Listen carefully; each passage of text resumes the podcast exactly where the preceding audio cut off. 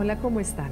Hoy quiero platicarles de una vez que la maestra de yoga, Alicia, nos puso a hacer una de las posturas más exigentes que existe en la yoga. Una postura que es difícil, bueno, al menos para mí, por lo que nos exige. Son los arcos para atrás. Y es una postura difícil porque es una contrapostura de lo que normalmente solemos hacer. Normalmente estamos encorvados hacia adelante, agachados en la computadora. Entonces, hacer una contrapostura, forzar a la columna a hacer totalmente lo inverso, cuesta mucho trabajo. Bueno, ese día que nos puso Alicia a hacer los el salón de clase estaba lleno de quejas y gemidos, incluyendo el mío, para poder llegar a esa postura que costaba mucho trabajo. Al día siguiente, curiosamente, Alicia nos vuelve a poner los mismos arcos. Normalmente las clases son totalmente distintas una de otra, pero nos volvió a poner los mismos arcos y noté cómo el cuerpo sí daba de sí un poco más fácil, se oyeron mucho menos quejas de todas y la clase fluyó con mayor facilidad.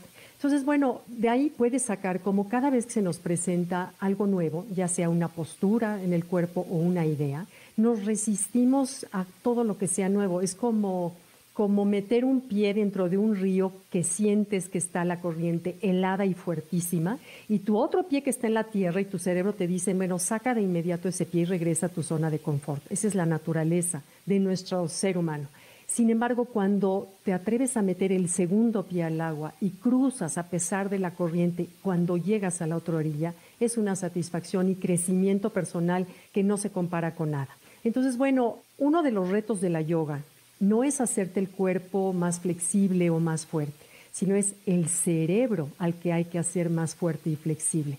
Porque el cerebro es, cuando entramos a este tipo de posturas, es el primero que te saca de ahí. Es el primero que te dice, ay, qué difícil, no, qué doloroso, que eh, no puedo, es que esto está muy difícil para mí. Y entonces inmediatamente te urge, te grita aquí adentro que salgas de la postura. Entonces el reto es controlar y hacer flexible a la mente porque cuando experimentas esa decisión de decir, a ver, voy a intentar vencer esa resistencia, el cuerpo curiosamente obedece como dócil corderito y la satisfacción de lograr una postura nueva, de llegar la cabeza al piso, de hacer algo que no podías. Bueno, yo, yo tengo posturas que me ha costado 10 y 15 años lograrlas y después de 10 o 15 años cuando lo logras, de veras es una satisfacción enorme, algo que solamente es un trofeo para ti, que te sabes que lograste algo, ¿no? Ahora, pero ¿por qué es importante ser flexible? Que ese es el tema que quiero tratar hoy. Bueno, número uno, porque te conviertes en más sano. Y dos, recuerdo cuando el fundador del sistema que yo sigo de yoga, a los 90 años le hicieron una entrevista y le preguntaron, cuéntenos para usted, señora Yenger, ¿qué es yoga? Esperaban una respuesta súper complicada y dijo, miren, yoga es poder abrocharme las agujetas de mis zapatos a los 90 años. Eso es lo que te da la yoga, te da esa flexibilidad, pero fíjense, ojo, no nada más una flexibilidad de cuerpo. Me gusta como el doctor Mark Hyman en su libro The Brain Solution dice que nuestra mente, nuestro cerebro, solamente espejea la naturaleza de nuestros pensamientos, de nuestras creencias y de nuestras ideas. Entonces, espejea eso que a su vez el cuerpo lo refleja también. Entonces, fíjate cómo es un círculo virtuoso o vicioso.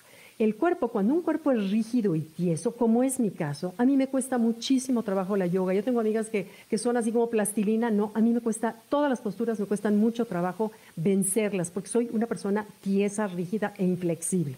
Lo cual, una de las razones por las que metí a hacer yoga diario es para vencer eso, esa inflexibilidad también en el, en el cerebro que a veces me encuentro con ser poco flexible para una serie de cosas. Entonces, al hacer el cuerpo flexible, la mente se hace flexible, porque dice el doctor Hyman que un cuerpo inflexible se va a reflejar en células en el cerebro poco flexibles, lo que a su vez va a hacer que se vuelvan más lentas para recuperarse, para recordar y para renovarse, lo cual no es poca cosa.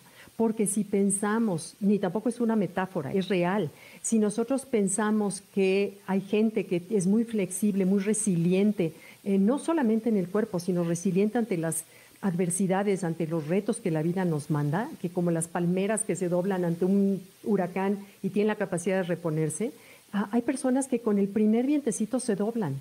Entonces eso es una falta de resiliencia, no solamente física, sino mental. Entonces lo que, lo que hace la yoga es vencer esas barreras mentales que se nos puede presentar no solamente en la yoga, se nos presenta en mil situaciones de la vida. Entonces, bueno, la pregunta es, ¿qué tan flexible eres? ¿Qué tan abierto o abierta estás a explorar nuevas aventuras, a probar nuevas cosas, a aprender nueva tecnología, ahora que la vida nos lo está exigiendo a más no poder, qué tan abierto estás o te quedas así. Miren, yo, yo conozco personas de 80 años que se siguen parando de cabeza todos los y que son personas abiertas a nuevas ideas, abiertas a las nuevas corrientes, a nuevos pensamientos y eso te le da una cosa, te ayuda a la otra. Entonces, bueno, la yoga es una de las puertas que esta disciplina te abre el cuerpo para que puedas a través del cuerpo llegar a la mente y convertir tu cerebro en algo más flexible, que por ende se va a convertir en un círculo virtuoso y te va a dar mayor calidad de vida. Entonces te lanzo otra vez la pregunta, ¿qué tan flexible eres? Bueno, pues muchas gracias. Contesto sus preguntas. Gracias. Bye.